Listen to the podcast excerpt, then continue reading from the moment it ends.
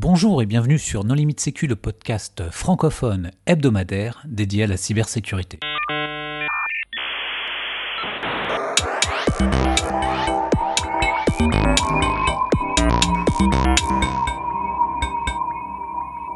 Alors aujourd'hui, un épisode sur Crack et Roca. Et pour discuter de ces sujets, les contributeurs Non Limite Sécu sont Christophe Renard. Bonjour. Hervé Schauer. Bonjour. Marc-Frédéric Gomez. Bonjour. Vladimir Collat. Bonjour. Nicolas Ruff. Bonjour. Et moi-même, Johan Hulot. Alors Vlad, en préambule, est-ce que tu peux nous faire une petite rétrospective des vulnérabilités Wi-Fi? Oui, alors bon, il y a eu pas mal de problématiques sur le Wi-Fi, qui est comme une techno qui commence à dater un peu. Les premières assez connues sur euh, Web, donc le premier protocole euh, vraiment répandu qui permettait en fait, euh, en récupérant une certaine quantité de trafic, de, recalculer la clé, enfin de casser la clé. donc il y a eu WPA et WPA2, donc des protocoles plus récents euh, qui n'étaient pas vraiment vulnérables à des attaques euh, directes, mais euh, il était possible de recalculer la clé en brute force. Et il y avait différentes attaques qui permettaient en particulier de, de faciliter la récupération de, trafic pour casser la clé en offline. En fait, le problème du, du WPA2, euh, il est euh, multiple. Déjà, il est possible de casser la clé en offline. Donc ça, c'est un peu embêtant. Il suffit que tu captures un peu de trafic et euh, après, chez toi, tu peux casser la clé. Il y a des améliorations qui ont été réalisées. C'était le half, half and check où en fait, juste en écoutant une partie de l'authentification, on peut récupérer suffisamment d'éléments pour casser la clé en offline. Il y a aussi une autre problématique qui est pourtant simple, mais c'est qu'on peut, n'importe qui peut désauthentifier un utilisateur qui est connecté à du Wi-Fi. D'ailleurs, souvent, quand tu commences une attaque Wi-Fi, tu commences par désauthentifier l'utilisateur que tu cibles pour l'obliger à se réauthentifier, donc à régénérer euh, sa clé. Donc il y a pas mal de problématiques comme ça. Euh, oui, puis si tu as la clé, tu peux euh, sniffer, réécouter, enfin sniffer et déchiffrer. Donc il y a pas mal de problématiques sur WPA et WPA2. Et est arrivé lundi une nouvelle problématique un peu plus grave sur WPA2. Je, Juste pour préciser les attaques sur WPA, euh, si tu veux pouvoir brute forcer la passphrase WPA, il faut que tu captures le handshake initial, parce qu'en fait, il n'y a que à ce moment-là où les deux parties euh, dérivent toutes les clés dont ils vont avoir besoin pour euh, communiquer après, donc la, clé d'hôte, la clé de groupe, etc. Et d'autre part, sur les attaques de... Bon, je sais plus ce que je voulais dire. Attends, moi je peux dire, il y avait une autre attaque aussi intéressante où tu tu avais la possibilité de récupérer ce handshake, ces éléments-là, sans que l'utilisateur ne se connecte à son vrai euh, point d'accès. C'est-à-dire que toi, tu simulais le point d'accès, enfin tu simules parce que ça marche encore, tu simules le point d'accès et tu peux récupérer des éléments suffisants pour réussir à casser la clé. Alors après, ça se casse pas en deux secondes, hein, il faut quand même beaucoup de puissance de calcul. Oui, donc en fait, euh, ce que tu dis, c'est que tu fais un faux hotspot qui a le même nom, et quand le client s'associe, en fait, tu récupères un élément qui te permet euh, potentiellement de remonter à son mot de passe. ouais, mais je crois pas que ce soit que le même nom il y a d'autres euh, choses. Le deuxième point que tu mentionnais, c'est euh, le fait que le trafic de management n'est pas protégé. Et donc, euh, effectivement, les trames de désassociation, c'est ce qui est le, plus évident à utiliser. C'est-à-dire que tu peux désassocier n'importe qui sans connaître la clé. Mais effectivement, il y a eu des, des, propositions pour protéger le trafic de management, mais c'est vraiment pas évident puisque c'est un trafic qui doit être le, médium radio est partagé entre tous les utilisateurs, même s'ils ne sont pas associés à la même borne. Et donc, ils ont besoin de coopérer d'une certaine manière pour euh, faire du channel agility ou des choses comme ça. Quoi. Nicolas, tu peux expliciter en deux mots ce qu'est le trafic de management? Bah, En fait, euh, il y a un plan de données et un plan de contrôle. Donc euh, il y, a, les données que tu veux envoyer sur le réseau et qui partent sur Internet après éventuellement ou qui partent sur, sur le réseau filaire. Et il y a les trames qui servent à gérer le réseau Wi-Fi, lui-même, donc à annoncer les points d'accès, par exemple, qui, va envoyer des trames de type euh, euh, beacon, euh, les trames d'association, les trames de désassociation, les trames de fast roaming, etc. il y a aussi pour savoir qui peut communiquer, c'est t'envoies, est-ce que je peux communiquer? Oui, c'est à moi, et tu communiques un peu comme quand j'étais plus jeune, les réseaux euh, coaxiaux euh, où euh, tu pouvais pas faire du full duplex, ça ressemble un peu à ça en fait. Je pense que ce qu'il faut souligner, c'est que le Wi-Fi qui commence à dater un petit peu, c'est un protocole où au départ il y avait zéro sécurité. On l'a fait évoluer au fur et à mesure. Aujourd'hui, il y a beaucoup d'options de Wi-Fi et de, sous-déclinaisons qui permettent de se protéger des attaques les plus communes. Par exemple, les trames de désassociation, effectivement, on peut s'en protéger, mais c'est pas ce qu'on va trouver dans la nature parce qu'il y a tellement de sous-options qui sont disponibles sur les équipements haut de gamme que la, compatibilité devient vite un problème parce qu'on n'a pas forcément le même sous-ensemble de sous-options. Donc en pratique, le, Wi-Fi tel qu'on le rencontre dans la nature, il utilise rarement toutes les possibilités du protocole. Et de toute façon, euh, les euh, points d'accès Wi-Fi euh, personnels ou de petites entreprises, eux ne supportent pas les, fonctions haut de gamme du Wi-Fi. Et il y a un second point sur le Wi-Fi quand même, c'est que là on a parlé de failles protocolaires, mais sur le plan radio, il est très simple à brouiller et beaucoup plus simple que des protocoles un petit peu plus évolués pour résister aux perturbations électromagnétiques. Euh, la conséquence, c'est que le, Wi-Fi, euh, en termes de, enfin, dépendre du Wi-Fi, euh, c'est quand même assez dangereux. Et le fait qu'aujourd'hui, on ait des entreprises entières qui soient mises en dépendre pour leur informatique, pour leur téléphonie, pour leurs imprimantes, ou pour, pour de, commander des, des, équipements de leur environnement, eh bien, ils se mettent à la merci de quelqu'un qui va les brouiller ou les attaquer. Alors, là, ce dont on parle, c'est porter atteinte à la confidentialité de la communication et euh, c'est porter atteinte à, l'intégrité de ce qui est dedans puisqu'on peut injecter les trames. Donc les conséquences sont intéressantes, mais euh, on a tendance à se concentrer sur la confidentialité.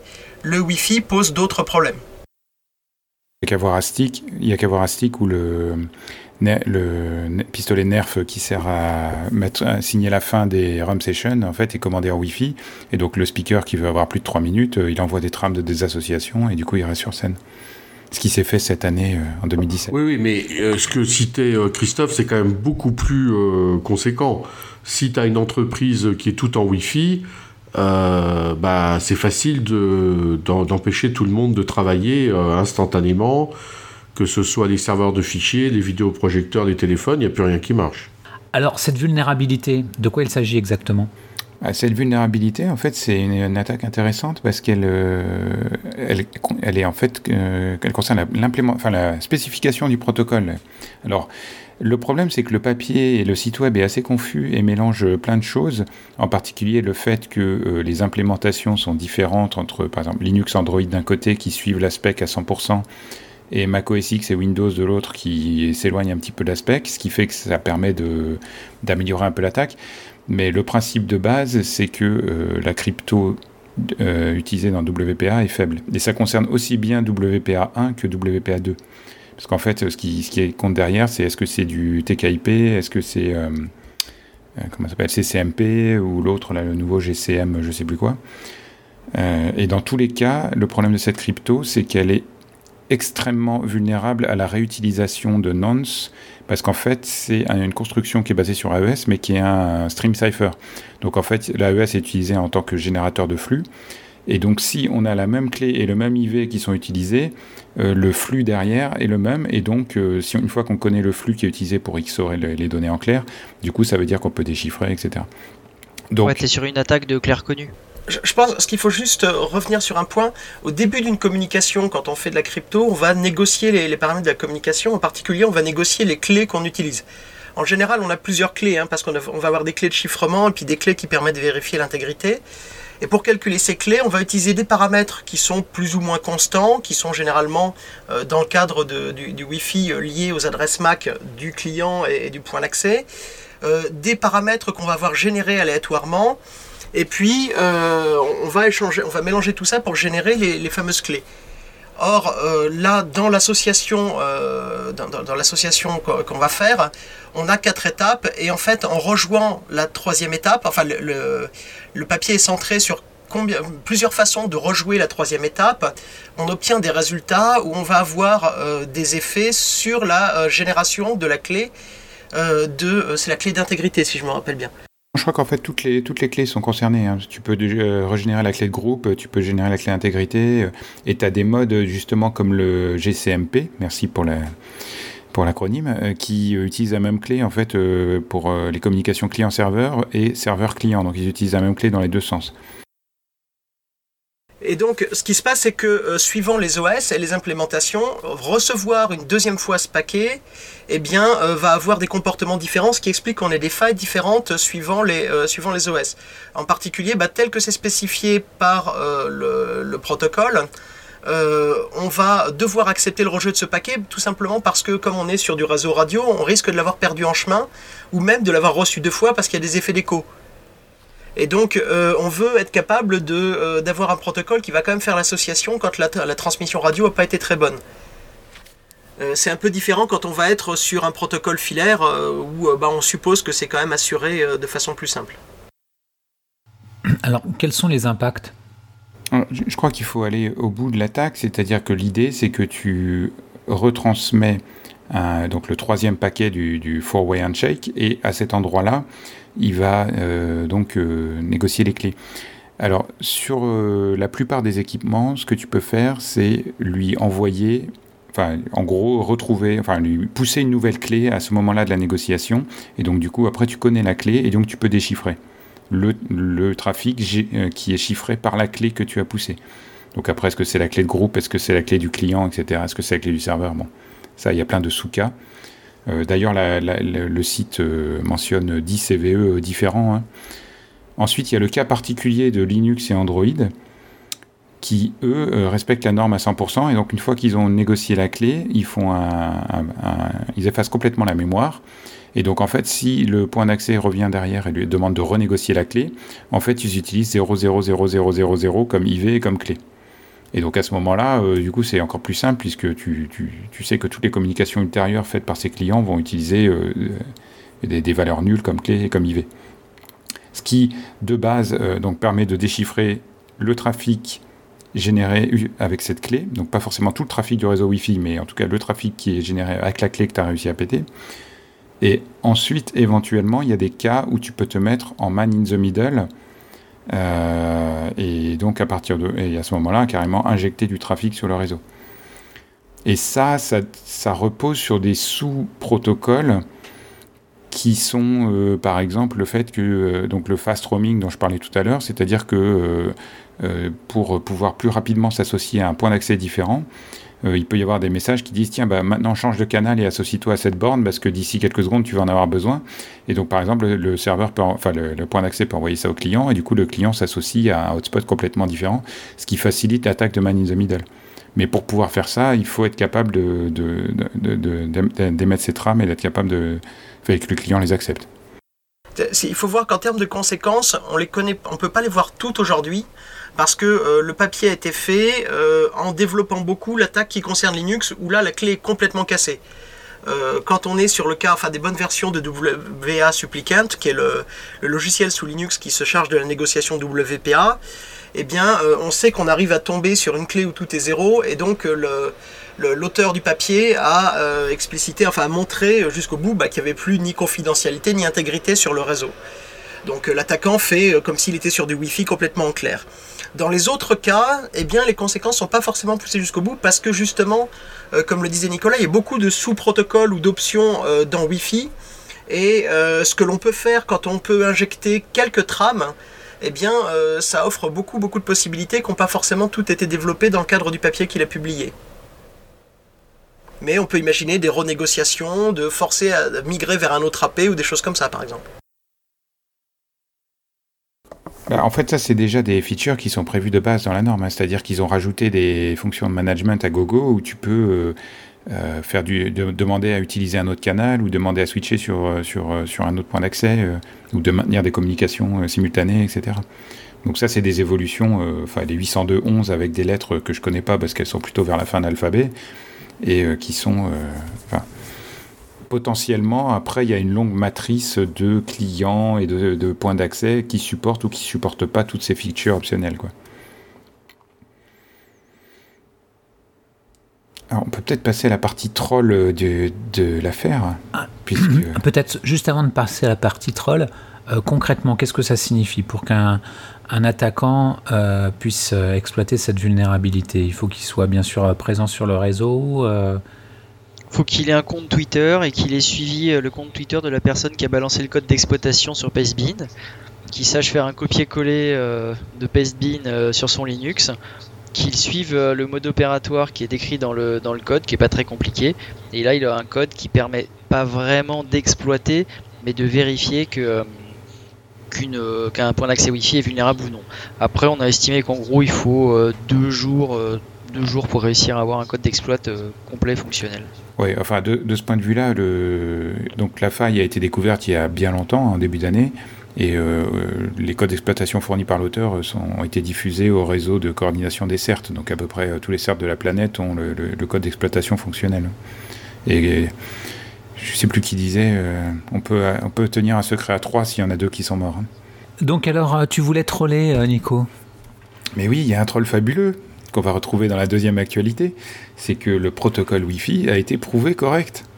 Il y a une preuve formelle du fait que la sécurité du, protocole était, valable. Mais bien sûr, comme toutes les preuves formelles, ça prenait des hypothèses et ça démontrait un sous-ensemble qui est que, en gros, euh, bah, une fois que, tu as la clé, euh, bah, en gros, le protocole est sûr. Par contre, ça ne prenait pas en compte le fait que dans certains cas, effectivement, l'implémentation côté client pourrait euh, euh, utiliser une clé nulle. Mais bon, j'aime toujours quand euh, il y a une preuve irréfutable du fait que le protocole est sûr et qu'ensuite euh, quelqu'un qui n'avait pas lu la preuve trouve une faille dedans. J'adore. Alors, on passe au deuxième sujet. Non, il y a un deuxième troll. Moi, j'ai un deuxième troll. Moi, j'ai un deuxième troll sur le sujet, c'est que euh, donc Nico disait que le code était public, enfin public, était euh, s'échangeait euh, parmi les sachants depuis des, mois. Et moi, ce que je trouve surprenant, c'est que Microsoft n'a publié son correctif, enfin d'ailleurs tous les éditeurs d'équipements Wi-Fi, ouais, sauf un. La majorité des, équipementiers Wi-Fi et autres n'ont publié leur correctif que très récemment, voire ont réagi en urgence cette semaine.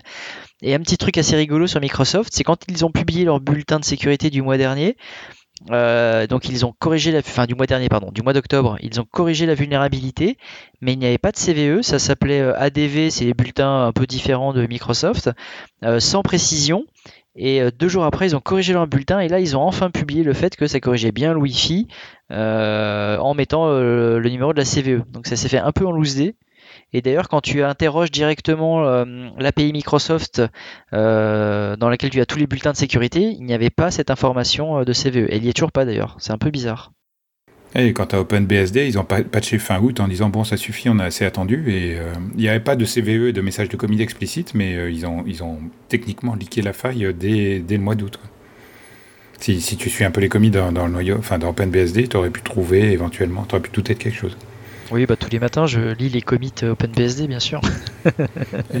Mais pour nos auditeurs, concrètement, on reste euh, connecté au Wi-Fi ou on déconnecte toutes nos bornes? Faut mettre à jour faut, faut mettre à jour et je pense que la bonne pratique, surtout, un, c'est de ne pas dépendre entièrement du Wi-Fi. Deux, c'est pas de considérer que le Wi-Fi euh, offre une protection en confidentialité suffisante et donc il faut avoir du trafic qui soit chiffré et authentifié par-dessus. Alors soit on a tout en HTTPS, en chiffre authentifié, mais il y a des protocoles qui s'y prêtent mal, comme les protocoles de partage de fichiers, euh, comme le DNS d'ailleurs aussi. Euh, soit bah, on passe, on fait comme HSC le fait, Hervé complétera, mais depuis très longtemps, c'est-à-dire que tout le trafic qui passe sur du Wi-Fi passe sur un VPN. Mais moi, je, non, mais moi je pense que ça c'est la base. Hein. Euh, le fait de considérer que c'est un réseau sans fil euh, et donc vu le média, il faut chiffrer au-dessus. C'est effectivement ce qu'on a toujours fait de tout temps, du premier jour où on a utilisé du Wi-Fi. C'est dans la recommandation de l'ANSI. Hein. Aujourd'hui, si tu es sur un réseau Wi-Fi de type Starbucks ou euh, hôtel ou euh, aéroport, t'as pas de protection puisque souvent c'est en clair et tu un portail captif. Et si tu es sur un réseau Wi-Fi euh, WPA avec Preshard Key qui t'est donné à l'accueil parce que enfin c'est un réseau invité et du coup il te donne la clé à l'accueil, toute personne qui capture le handshake et qui connaît la clé du réseau peut retrouver les clés de chiffrement qui ont été dérivées et décrypter tout ton trafic. Donc à partir de là, de toute mais façon. Mais non, pas si tu fais un VPN dessus. Ah oui, si tu fais un VPN dessus, d'accord. Mais ce que je veux dire, aujourd'hui, de toute façon, avant cette faille, il fallait pas considérer le Wi-Fi comme quelque chose d'inviolable, à part si tu fais vraiment de l'EAP-TLS avec des certificats clients, auquel cas, effectivement, tu pouvais éventuellement avoir une confiance raisonnable le système.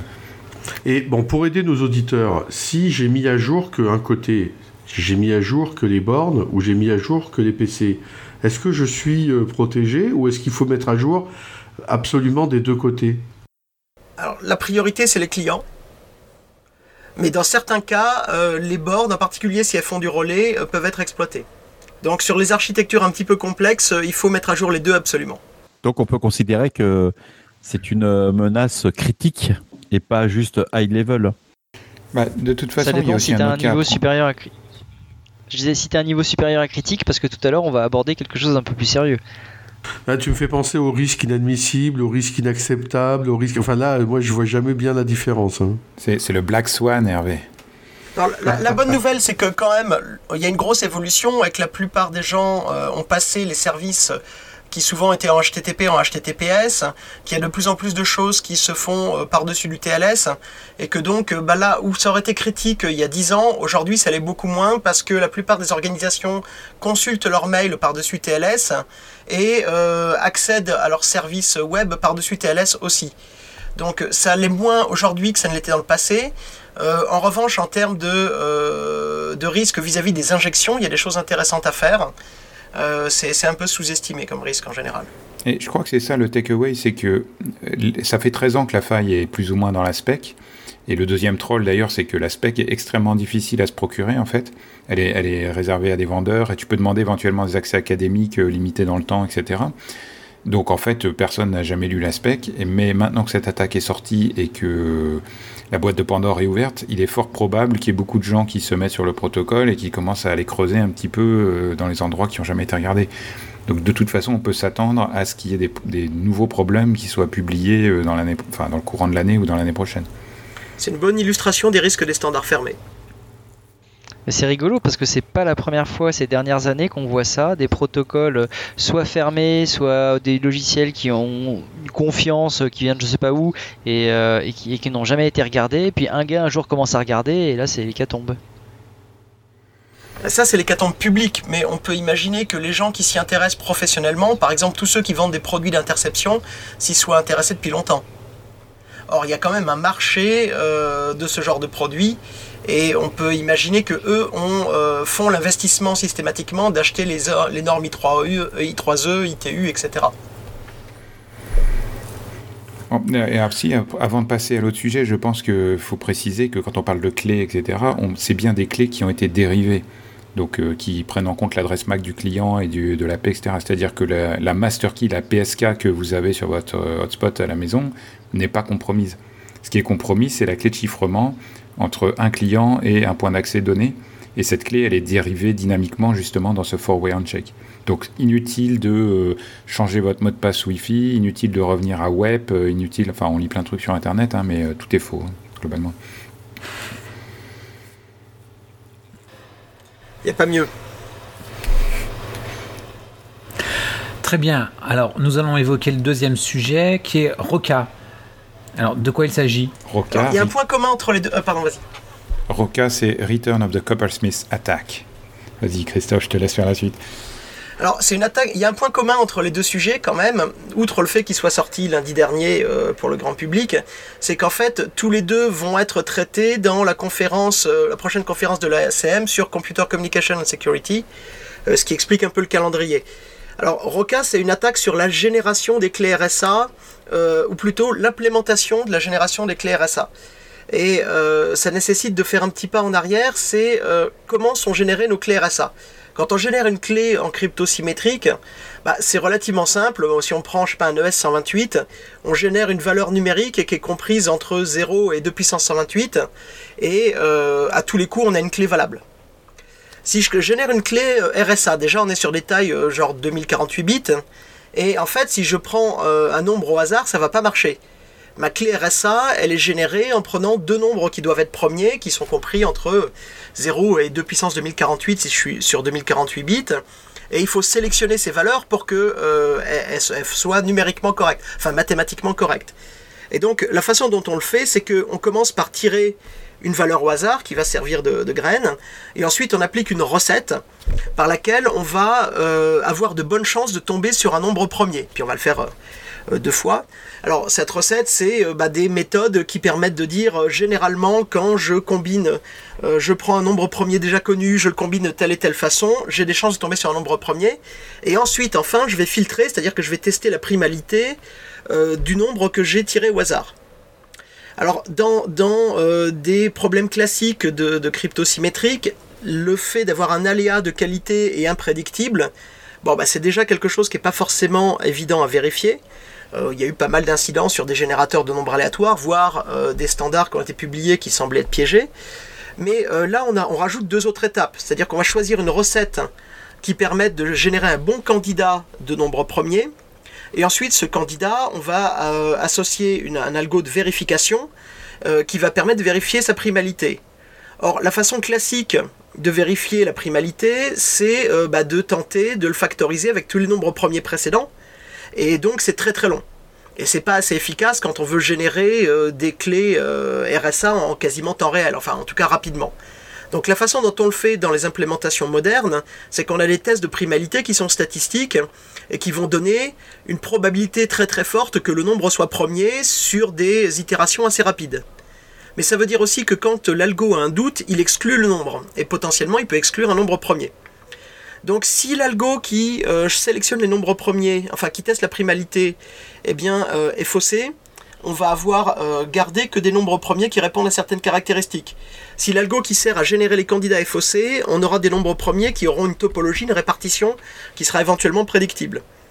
Donc euh, dans Roca, les, chercheurs n'ont pas publié aujourd'hui la faille, ils attendent la, publication, enfin la, conférence, mais euh, ils indiquent de façon générale que c'est dans la sélection du nombre premier, c'est pas dans le PRNG initial qu'il y a eu un problème.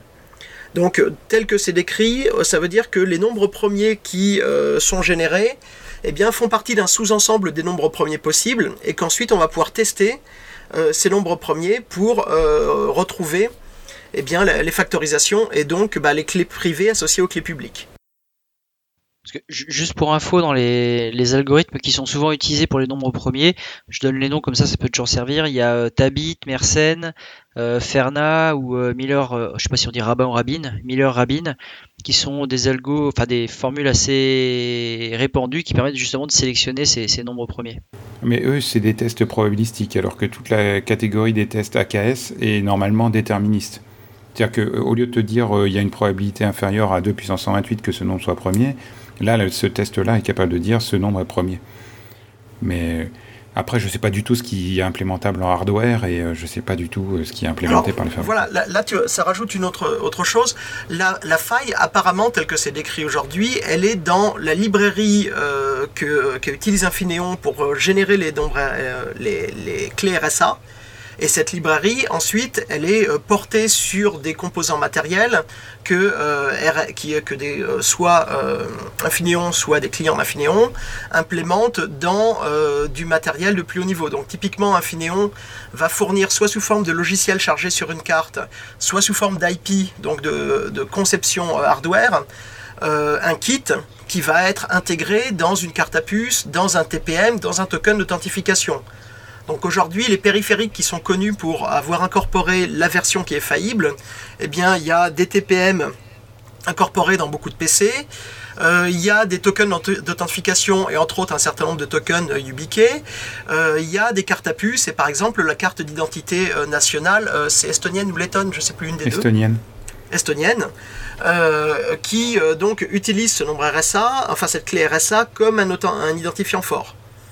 Euh, la conséquence, elle est assez intéressante parce que euh, si on peut retrouver la clé privée à partir de la clé publique, et que la clé publique en général elle est publiée dans un certificat et elle circule très largement, eh bien ça veut dire que les transactions faites dans le passé avec euh, ces biclés elles sont contestables. Alors ça veut dire on peut déchiffrer si c'était du chiffrement, mais on peut aussi falsifier des signatures ou plus simplement contester la validité d'une signature puisqu'on n'est plus capable de contrôler son intégrité. Et, juste pour préciser, c'est un gros fournisseur. Juste pour préciser, parce que tu dis retrouver la clé privée, euh, apparemment, donc dans les benchmarks qu'ils ont fait, euh, pour factoriser, enfin pour retrouver les deux nombres premiers d'une clé RSA 2048, ça coûterait 20 000 dollars sur Amazon euh, de, de, temps CPU pour 20 000 à 40 000, ouais. pour faire le calcul sur une clé. Donc tu le feras pas forcément sur toute la base des cartes d'identité estoniennes, mais par contre, s'il y a eu un certificat particulier qui t'intéresse, euh, ça, ça, peut, ça peut. Je pense en particulier à ces TPM qui sont souvent utilisés pour BitLocker ou des choses comme ça. Si tu veux déchiffrer un disque dur particulier, tu peux avoir les 20 000 dollars à mettre pour retrouver la clé.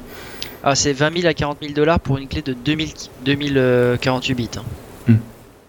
Sachant que les TPM en général, donc le, TPM, oui c'est un, point qu'on n'a pas précisé, qu'est-ce que fait le TPM dans un PC euh, au départ, c'est quelque chose qui a été prévu pour le DRM, hein, pour les anticopies euh, des, euh, des, médias et des, jeux vidéo, ou des logiciels d'ailleurs. Et le TPM a été prévu pour contrer des menaces grand public, pas pour contrer des menaces gouvernementales. Donc le TPM en version 1, typiquement, utilisé que SHA-1, avait des tailles de clé RSA qui étaient très réduites et le TPM V2 étant un petit peu ça, mais il n'est pas aussi généralisé. Je ne sais pas si ce sont des TPM V1 ou V2 qui sont concernés, euh, mais euh, en termes d'usage, effectivement, on l'utilise pour générer les clés ou des clés partielles euh, sur les chiffrements de disques.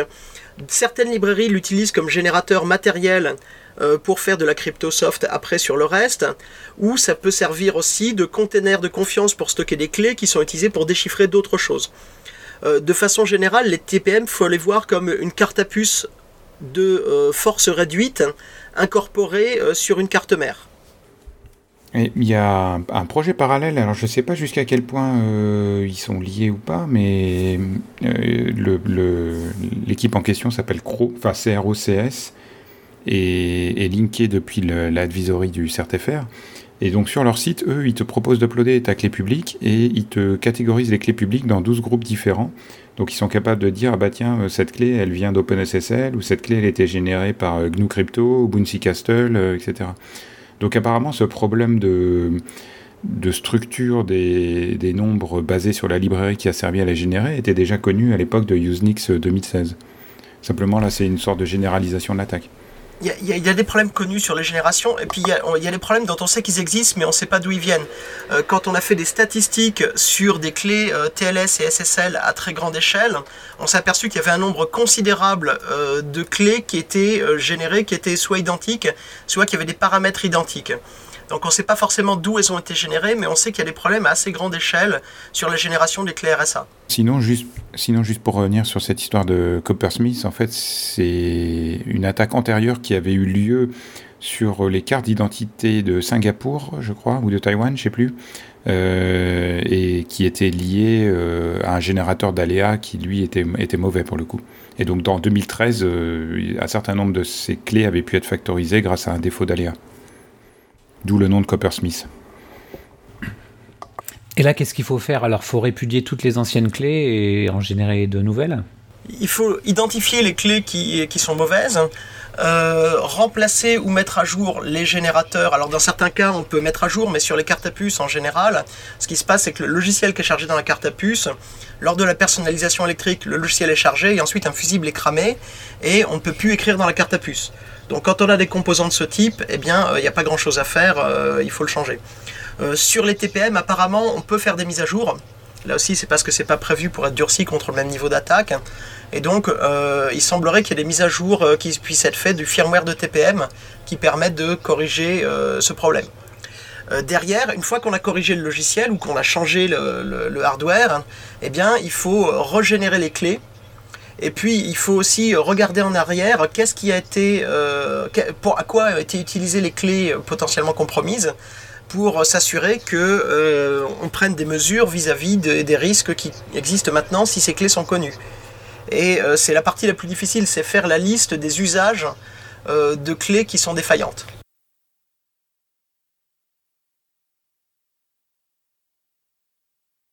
En gros, c'est le retour du bug Debian OpenSSL, mais euh, sauf que là, les librairies sont vulnérables depuis 5 ans. Enfin, les clés sont potentiellement vulnérables depuis 5 ans. Moi, ce que je comprends pas, c'est. Enfin, comme c'est que beaucoup d'astuces euh, crypto de génération de clés et tout, moi, je suis persuadé qu'il y a des gens qui, qui savaient dès la conception du protocole qu'il y allait avoir ce type de faiblesse et limite euh, qui l'ont normalisé euh, en vue que ce type de faiblesse leur permette euh, de faire ce qu'ils ont à faire. Il faut réaliser que tous les bugs dans, de, la cryptographie peuvent être supposés de backdoor. Maintenant, clairement, à chaque fois qu'on trouve une nouvelle attaque, on, se pose la question de savoir si quelqu'un l'a connue avant et si généralement c'est à la NSA qu'on pense parce que c'est à eux qu'on associe des masses de mathématiciens omniscients. Euh, si la NSA le savait, euh, le savait avant nous. Euh, là, en l'occurrence, c'est apparemment pas une faille sur des algorithmes publics, en tout cas, puisqu'il semblerait que seul un Finéon soit touché. La question qui peut se poser, et c'est la question qui se pose avec toutes les, tous les composants de sécurité matérielle. Quand on a du composant de sécurité logicielle, c'est relativement facile à auditer euh, on sait que c'est pas fait systématiquement. Quand il n'y a pas le source, il faut faire du reverse engineering, c'est quand même pénible. Et la crypto, c'est facile à backdoorer parce qu'il suffit d'avoir un petit décalage par-ci par-là, un oubli de bit par-ci par-là, et on affaiblit notablement les algorithmes. Donc la, crypto est malheureusement très facile à, euh, affaiblir par erreur ou délibérément. Auditer euh, du logiciel, ça se fait pas trop mal, surtout s'il est libre auditer du matériel, eh bien, la seule façon dont ça se fait, c'est en collaboration avec le fabricant du matériel. Le reverse engineering de matériel, ça coûte très très cher. Et euh, quand on parle de composants intégrés, c'est quand même, euh, c'est pas à la portée de, tout le monde. Enfin, faut des labos, il faut, du matériel euh, très très lourd. Il y a une autre solution qui est très intéressante.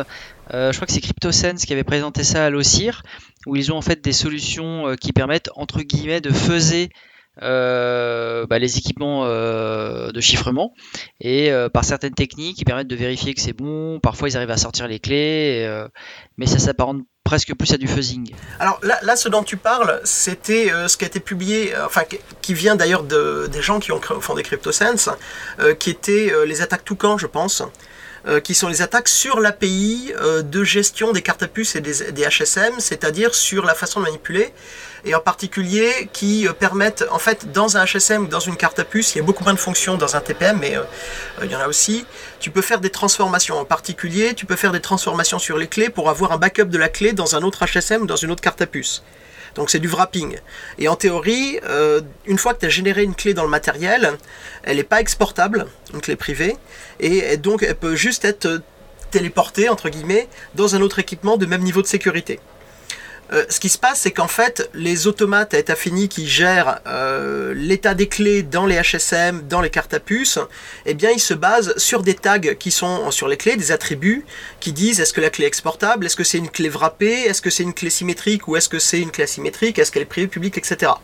Et en fait, en faisant des transformations successives, tu peux arriver à avoir une transformation que tu sais décrypter en soft à l'extérieur, par exemple en faisant du wrapping avec des mauvaises clés ou des clés nulles, euh, et, avoir des tags qui disent bah, ce contenu binaire peut être sorti.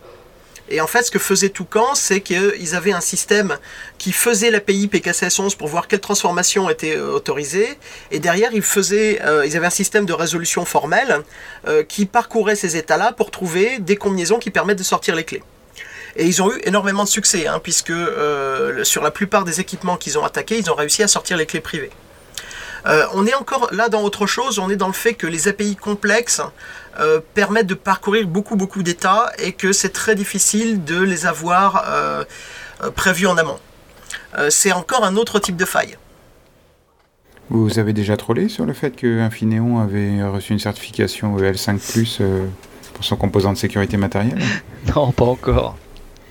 Infineon, société allemande, et qui, était, qui a reçu son certificat de la société TUV IT elle-même allemande. Donc ça, ça note rien euh, à la suspicion d'erreur volontaire Non, mais ça n'a pas été certifié par la France. C'est encore plus compliqué que ça. Euh, quand tu fais une certification critères communs, euh, ce qu'ils ont eu, dans les critères communs, quand ça a été négocié entre alliés, on a donné des limites à la confiance entre les alliés. Et donc, en particulier, on a dit, bah, dans les critères communs, on va pas inclure la cryptographie, parce que c'est un truc que l'on va chacun garder dans son pays. Euh, il faut comprendre que ça a été inventé pour les marchés. En fait, à quoi ça sert au départ les critères communs? Ça sert à éviter qu'un euh, fabricant d'équipements destiné au gouvernemental et à la défense euh, n'ait affaire à des specs différentes et des vérifications différentes dans tous les pays où il veut vendre. Donc ça a été vraiment pensé pour ça et les différents pays signataires ont dit au départ bah oui mais il y a quand même des limites à la confiance qu'on va se faire les uns des autres. Si ça a été validé par le labo d'à côté, euh, il y a des choses que je veux voir vérifier chez moi. Et donc, ils n'ont pas inclus la cryptographie dans les critères communs.